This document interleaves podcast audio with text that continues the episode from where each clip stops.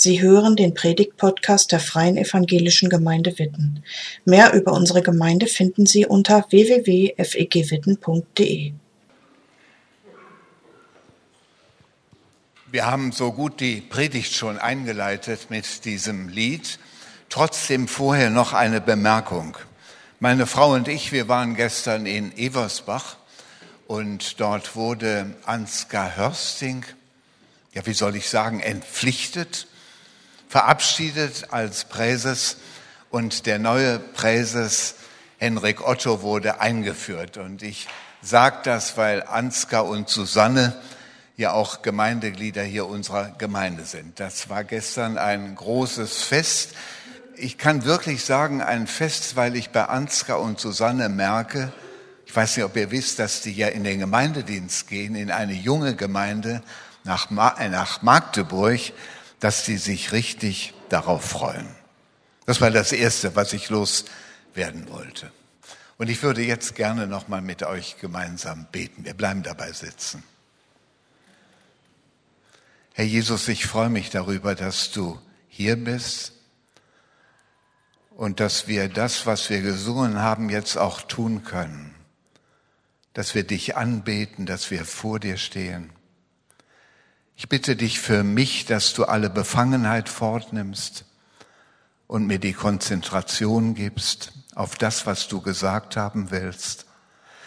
Und ich bitte dich für uns alle hier im Saal, dass du nebensächliche Gedanken fortnimmst und uns einfach auf dich konzentrierst, auf dein Wort.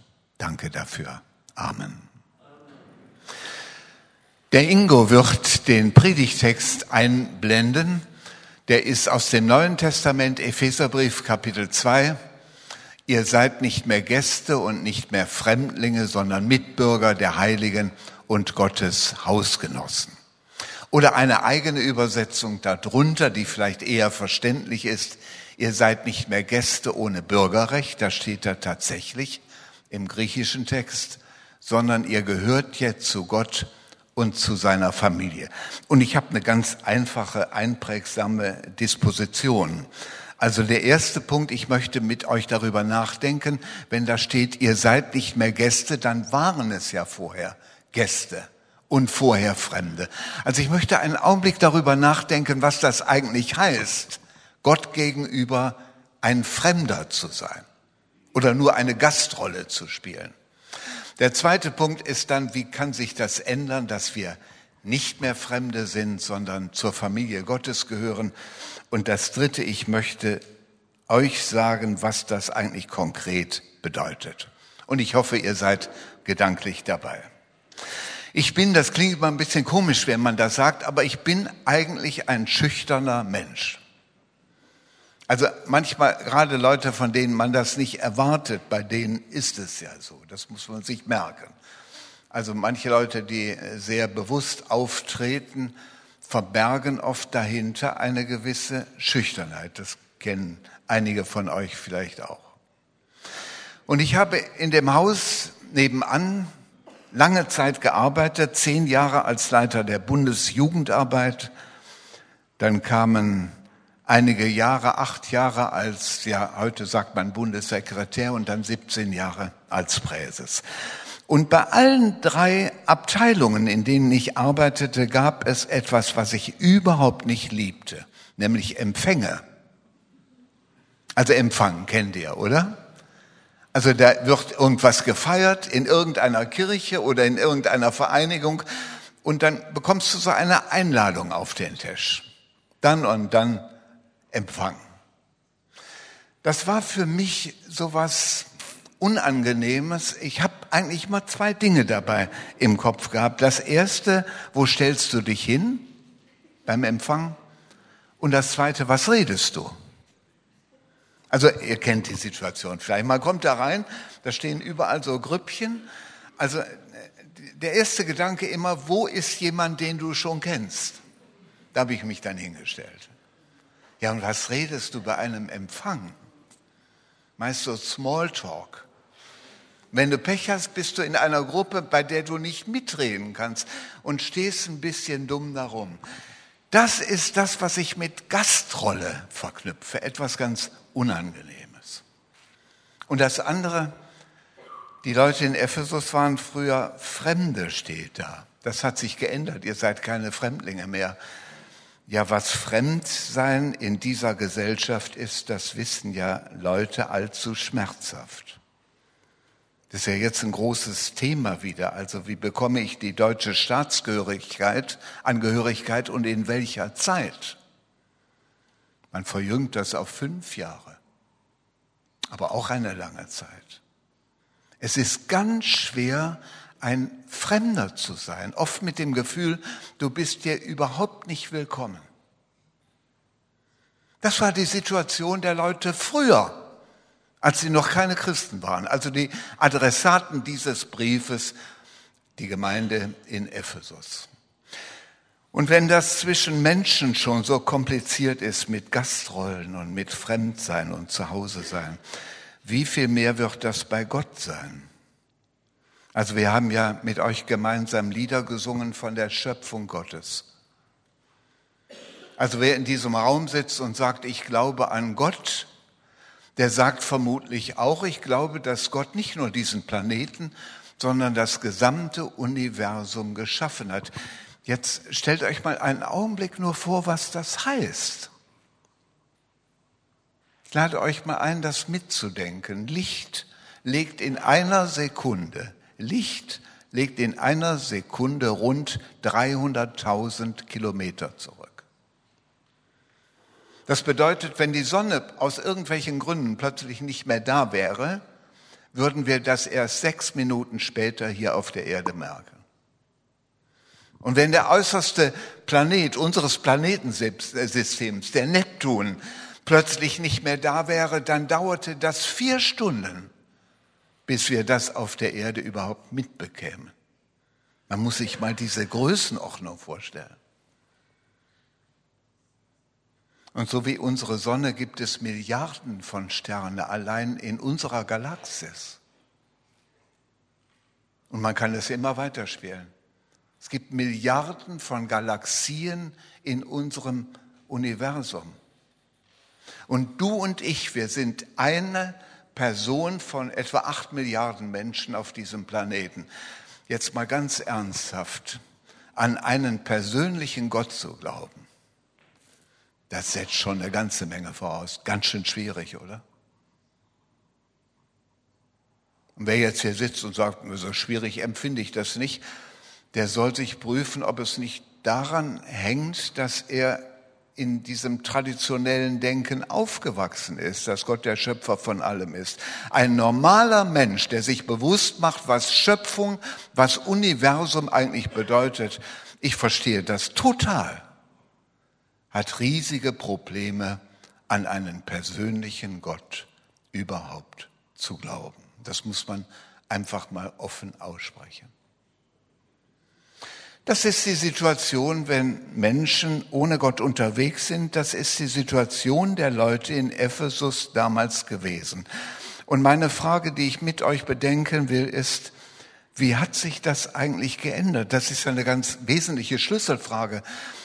Vorausgesetzt, hier sind Leute, die sagen, ich habe da auch meine Probleme, an einen persönlichen Gott zu glauben. Ja, wie kann man das denn ändern? Und ich lade euch ein, das einfach mal mitzudenken. Da müssen wir, das ist ja der einfachste Weg, an die Adressaten dieses Briefes gehen, also Ephesus. Ephesus 2 weiß nicht, ob jeder in der Bibel zu Hause ist. Es gibt Briefe im Neuen Testament, die richten sich an bestimmte Adressaten, an bestimmte Kirchen, an bestimmte Gemeinden. Und dieser Brief, aus dem unser Predigtext ist, der richtet sich an die Gemeinde in Ephesus. Ephesus war eine, in der Antike eine unglaublich anziehende Stadt. Eine bekannte Stadt. Eine Stadt, in der einer dieser sieben Weltwunder zu finden war, der Tempel der Artemis. Eine Stadt mit einem großen Hafen und einem riesigen Handel. Ich bin, man kann das ja heute, mal durch Ephesus gewandert und es ist erstaunlich, was man da alles noch entdecken kann. Eine große Prachtstraße, ein großes Gebäude, eine Bibliothek. Auch das Stadion von Ephesus, das auch im Neuen Testament vorkommt, ist heute noch zu bewundern. In dieser Stadt kommen Menschen zum Glauben an Jesus. Zunächst durch einen Mann, der ein charismatischer Redner gewesen sein muss, aber nicht so ganz im Evangelium zu Hause war. Der hieß Apollos. Der hatte zum Glück, das ist immer ganz gut, wenn man nicht richtig Bescheid weiß, dann Leute zu haben, die mehr wissen.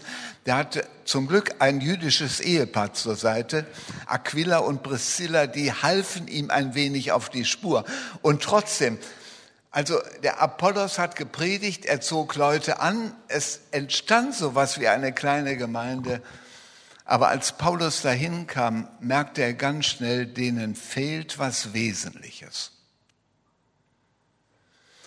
Und er fand das raus, indem er ihnen eine Frage stellte, bei der ich vermutlich nicht den Mut hätte, die Frage zu stellen. Er hat diese Leute, die er traf, also Paulus, etwa im Jahre 52 nach Christus, im Frühjahr, das weiß man sogar, 52 nach Christus. Als er die Leute von Ephesus traf, hat er sie gefragt, habt ihr den Heiligen Geist empfangen, als ihr zum Glauben kamt? Also jetzt stellt euch mal vor, ich würde jetzt durch die Reihen gehen und euch fragen, habt ihr den Heiligen Geist empfangen, als ihr zum Glauben kamt? Manche spielen das jetzt durch in ihren Köpfen. Eine ganz ungewöhnliche Frage. Und es stellte sich heraus, auch verblüffend, dass sie sagten, Heiliger Geist, haben wir noch nie von gehört. Wir wissen gar nicht, was das ist. Und dann fand Paulus heraus, diese Leute dort, die er traf, das waren einige Männer zuerst, die waren getauft auf die Taufe des Johannes, Johannes des Täufers, aber nicht auf die Taufe im Namen von Jesus Christus. Das war der Unterschied. Jetzt weiß ich nicht, wie bibelkundig ihr seid. Also die Taufe des Johannes bedeutete viel. Wenn man sich die Geografie vorstellt, die Leute machten sich aus der Stadt Jerusalem auf, gingen unten ins Jordantal, dort taufte nämlich Johannes und dort bekannten sie ihre Sünden. Das war das Wesentliche bei der Taufe des Johannes. Dass Leute zugaben, so wie wir leben, ist es falsch. So können wir nicht weiterleben. Also wenn hier Leute sitzen heute Morgen in diesem Gottesdienst, die sagen, ich lebe eigentlich völlig verkehrt, und damit ehrlich umgehen, ist das schon eine ganze Menge. Und die gingen damals ehrlich damit um. Aber es ist zu wenig. Ich sage das auch in dem Bewusstsein, dass ich weiß, es gibt Christen, die haben nicht begriffen, dass Christsein mehr ist, als sich auf das zu konzentrieren, was falsch läuft in unserem Leben und das ändern zu wollen. Ich erinnere mich so einige Jahre nach dem Krieg, Anfang der 50er Jahre, also wahnsinnig weit zurück, da waren in Wuppertal eine Gruppe, die hieß die moralische Aufrüstung. Und die führten einprägsame, ich habe das als kleiner Kerl an der Hand meines Vaters noch miterlebt, die, die, die brachten einprägsame Theaterstücke. Und da ging es immer darum, das war immer das Ziel, es gab so vier absolute, absolute Ehrlichkeit, absolute Selbstlosigkeit, absolute Reinheit. Ich kriege das nicht mehr alles zusammen. Also moralische Aufrüstung, klar. Es ging also um Moral, Menschen moralisch zu verändern. Das war die Taufe des Johannes.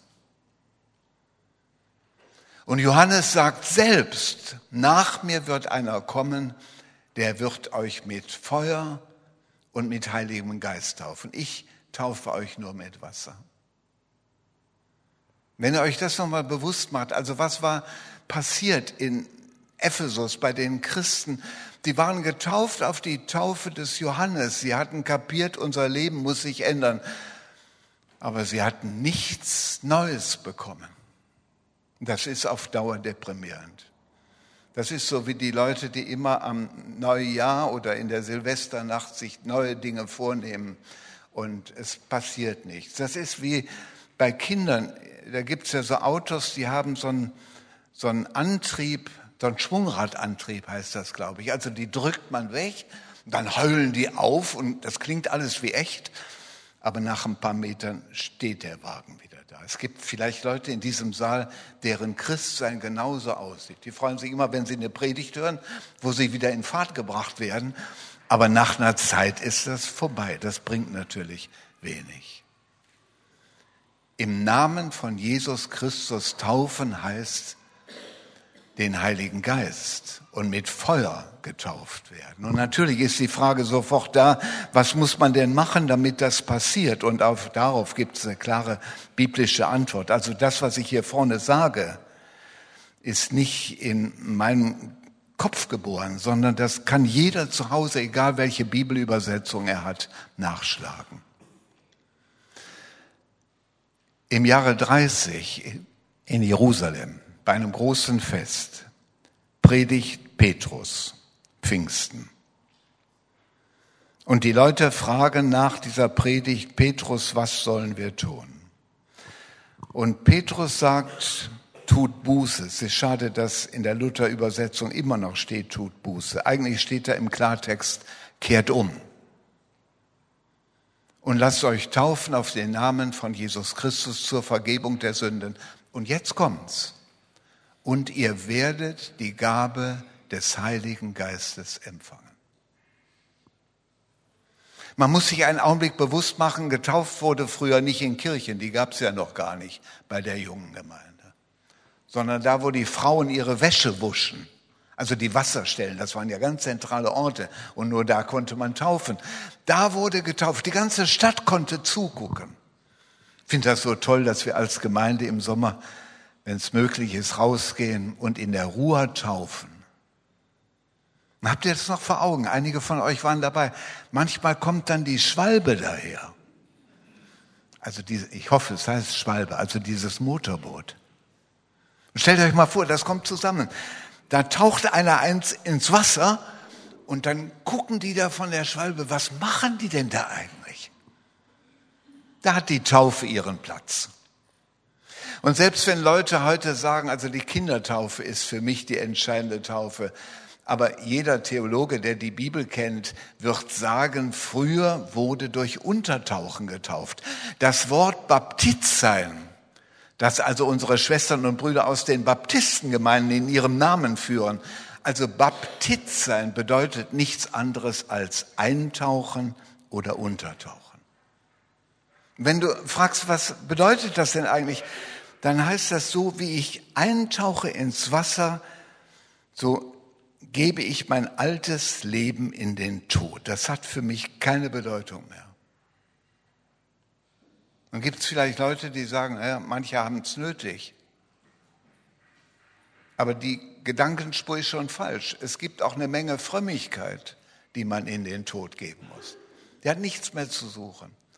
Es gibt so viel egozentrische Frömmigkeit. Es gibt so viel Einbildung auf Frömmigkeit. Alles das ist altes Leben, also Trennung davon. Und so wie jemand auftaucht aus dem Wasser, so hat er neues Leben durch Christus. Und jetzt nehme ich diesen Text beim Wort. Er bekommt den Heiligen Geist. Da müsste ich jetzt eigentlich mal aufhören zu reden, damit du in Ruhe nachdenken kannst. Weiß nicht, ob du Ja sagst dazu. Also für mich bedeutet Christsein nicht nur ein Gedankenspiel, nicht nur etwas vornehmen, sich nicht nur wohlfühlen in einer Gemeinde und in einer bestimmten Frömmigkeitstradition, könnte ich euch an vielen Stellen deutlich machen. Als der Nikodemus mit Jesus spricht, da sagt Jesus zu ihm, du Nikodemus, es sei denn, dass jemand von neuem geboren wird, also neuem geboren wird, da ist neues Leben. Oder im zweiten Korintherbrief, Kapitel 5 steht, ist jemand in Christus, dann ist er eine neue Schöpfung.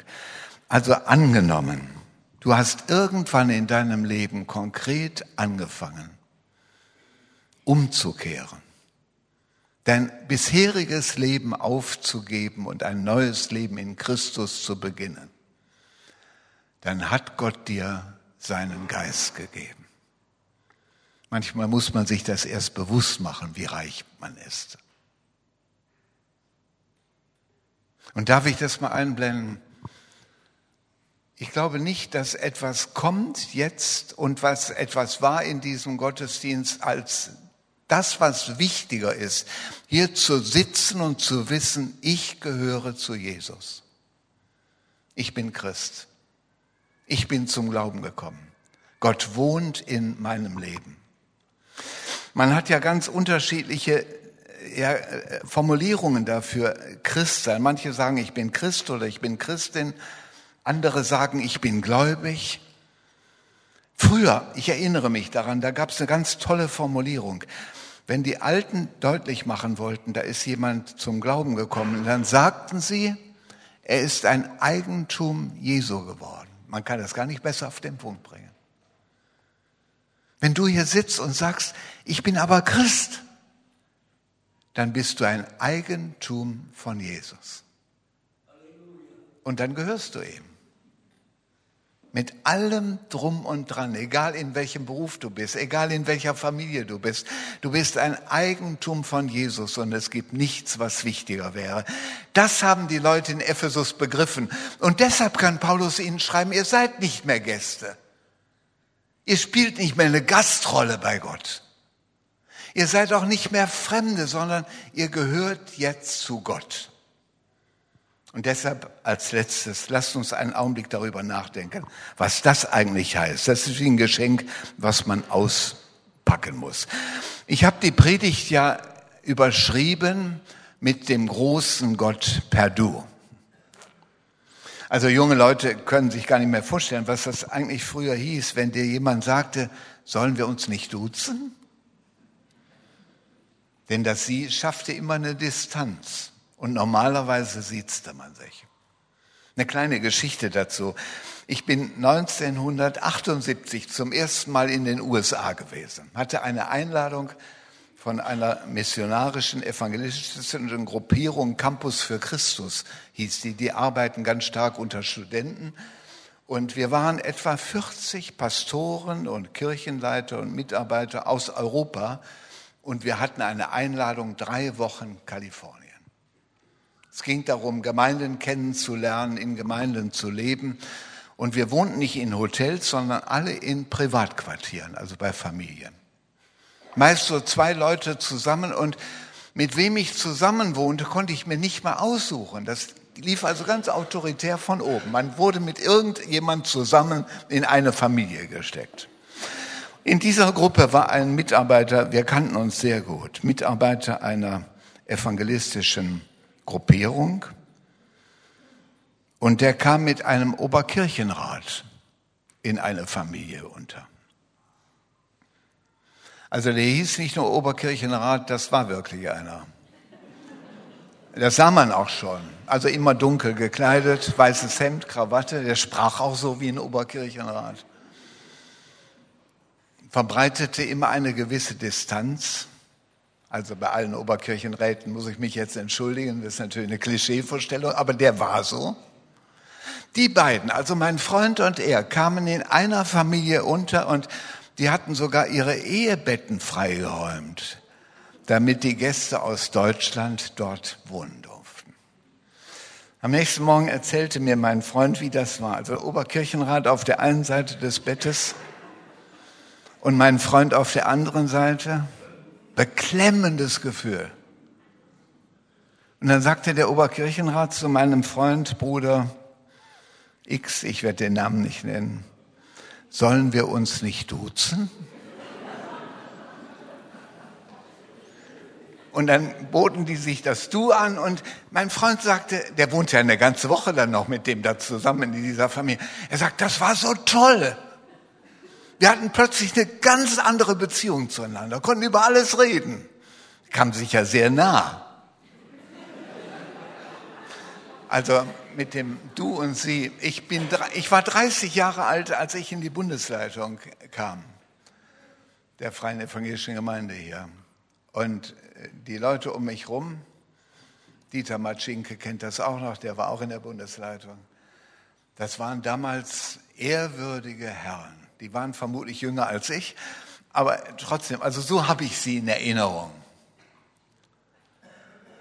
Und mir fiel es nicht leicht, dann mit einem dieser Herren zusammen, dieser Brüder zusammen zu sein und mich mit ihm zu unterhalten. Es gab diesen, dieses Haus noch nicht. Wir waren drüben im Bundeshaus, da war auch der Gemeindesaal. Es gab überhaupt keinen Raum dort, wo wir als Bundesleitung tagen konnten. Meist auf dem Wartenberg oben, manchmal in Eversbach, da habe ich vorhin von erzählt, gut 160 Kilometer von hier in Hessen. Und ich als junger Mann, ich war so der Fahrer. Und dann war so ein älterer Herr, den Namen werde ich nicht verraten, der fuhr gerne mit mir nach Eversbach. Die A45 gab es noch gar nicht. Das war eine lange Fahrt. Über Olpe, Kreuztal und so nach Eversbach. Wenn die Fahrt vor mir lag, habe ich mich gefragt, was redest du mit dem? Auf so einer langen Reise. Hat mich ganz schön strapaziert. Bis der eines Tages sagte, Bruder Strauch, so redete man sich damals an, Bruder Strauch, sollen wir nicht du zueinander sagen? Wir haben dann noch viele Fahrgemeinschaften gehabt und es war tatsächlich anders. Also, ein bisschen weit ausgeholt, aber ihr habt's. Also mit dem großen Gott per Du. Ich weiß nicht, ob du mit Gott per Du bist, aber das ist ein riesiges Geschenk. Und wenn ihr nochmal auf diesen Predigtext, ihr müsst ihn ja hier sehen, wenn ihr nochmal drauf schaut, genau das wird beschrieben. Du bist nicht mehr Gast. Du lebst nicht in einer Gastrolle. Du bist nicht mehr fremd Gott gegenüber, sondern du bist zu Hause bei Gott. Ich darf das mal so persönlich fragen. Bist du zu Hause bei Gott? Es ist unheimlich schön, zu Hause zu sein. Es gibt Leute, die sagen, ich habe kein gutes Gefühl, wenn ich an zu Hause denke. Das räume ich ein. Genauso wie wenn wir sagen, Gott ist mein Vater, nicht jeder positive Gefühle dabei hat. Aber jetzt schalte mal deine negative Erfahrung aus, soweit das geht. Es ist ein unglaubliches Geschenk, irgendwo zu Hause zu sein. Guck mal hier, wenn ich vor euch stehe, muss ich mich benehmen. Und hab euch natürlich immer im Blick. Zu Hause muss ich mich nicht besonders schön machen, die haben mich einfach lieb, wie ich bin. Das heißt zu Hause sein. Da muss ich nicht immer reflektieren, klatschen die oder schreien die Buh? Gar kein Thema. Zu Hause bin ich einfach gelebt und Gott ist mein Vater. Überleg mal, was das heißt. Ich kann das sprachlich gar nicht deutlich machen.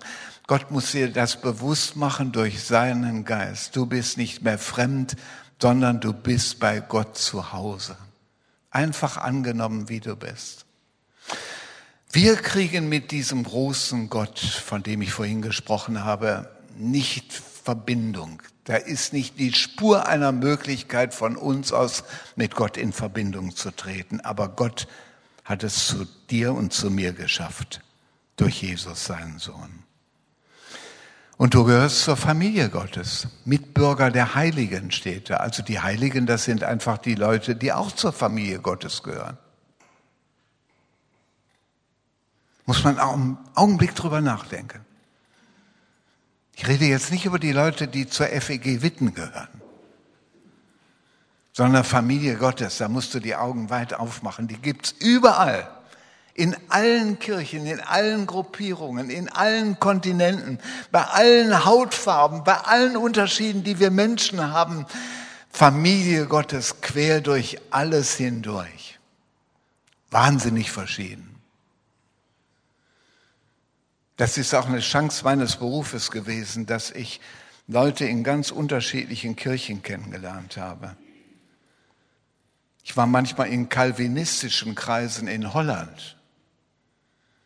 Die kleideten sich alle dunkel. Heute auch nicht mehr so, aber früher war das so. Und für die verknüpfte sich Gottesdienst immer mit einem ernsten Gesichtsausdruck. Du konntest predigen, was du wolltest. Sie verzogen keine Miene. Ganz schön schwierig.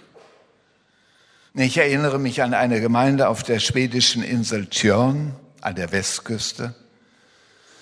Ich erlebte dort eine Abendmahlsfeier mit und hatte den kleinen Kelch in der Hand und wollte ihn gerade zu mir nehmen, als mich ein Bruder von hinten so kräftig auf die Schulter vor Begeisterung schlug, dass mir fast der Kelch aus der Hand gefallen wäre.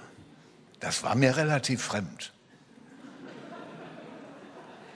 Und ich erinnere mich an eine finnische Gemeinde, Finnland, eigentlich eher introvertierte Leute, aber in dem Gottesdienst, da ging richtig, wie sagt man, da ging's ab, da war was los. Es war so laut ein, ein, ein Jubeln und ein Reden um mich herum, dass ich mich gefragt habe, wie sollst du hier je predigen? Aber in der Predigt wurden die ruhiger und hörten zu.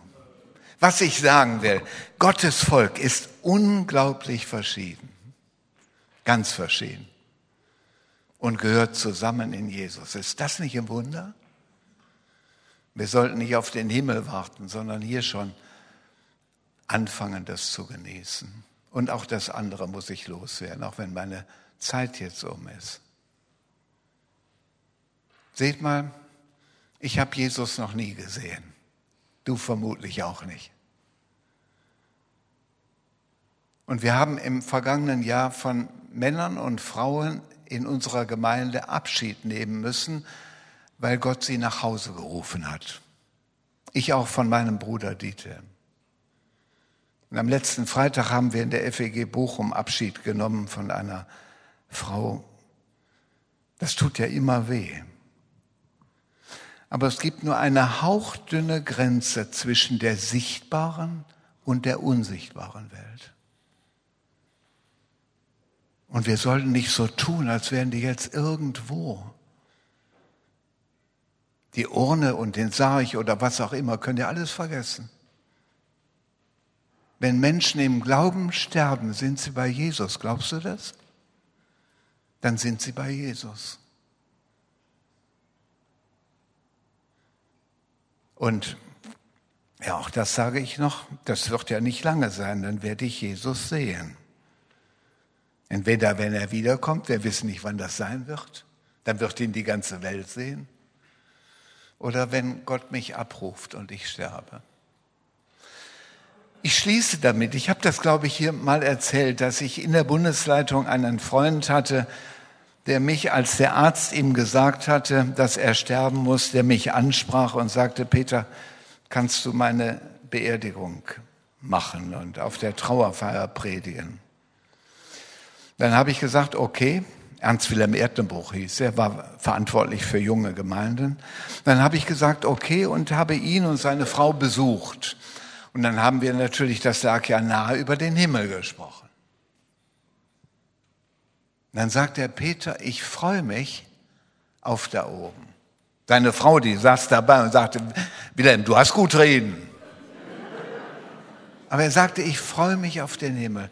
Und ein paar Tage vorher war von Christian heute eine freie Redakteurin bei ihm gewesen und hatte ihn interviewt. Und da hatte er Folgendes gesagt. Sie fragte ihn, was erwartet dich nach dem Tod? Was denkst du?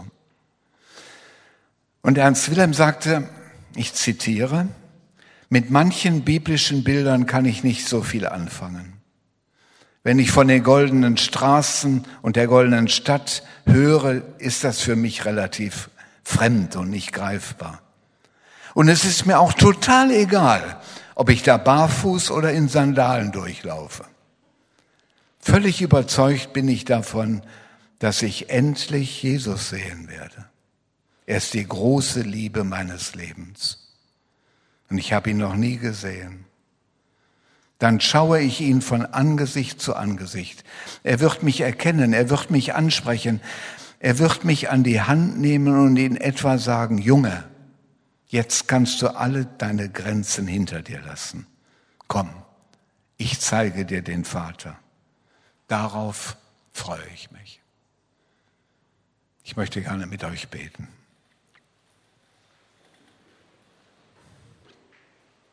Herr, wir leben in einer Welt, in der uns geistliche Dinge, die du uns versuchst in deinem Wort deutlich zu machen, relativ fremd sind. Deshalb bitte ich dich, dass du auch das, was ich gesagt habe, so übersetzt, dass wir es kapieren können. Danke, dass niemand von uns dir gegenüber fremd bleiben muss.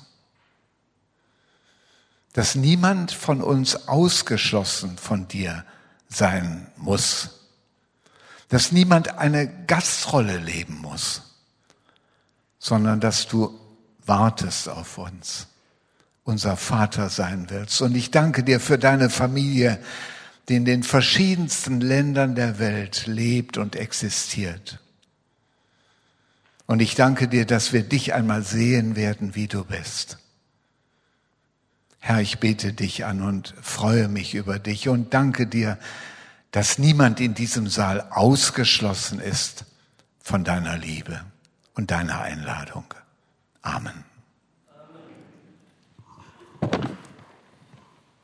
Danke fürs Zuhören. Sie wünschen sich jemanden, der ein offenes Herz und Ohr für Sie hat?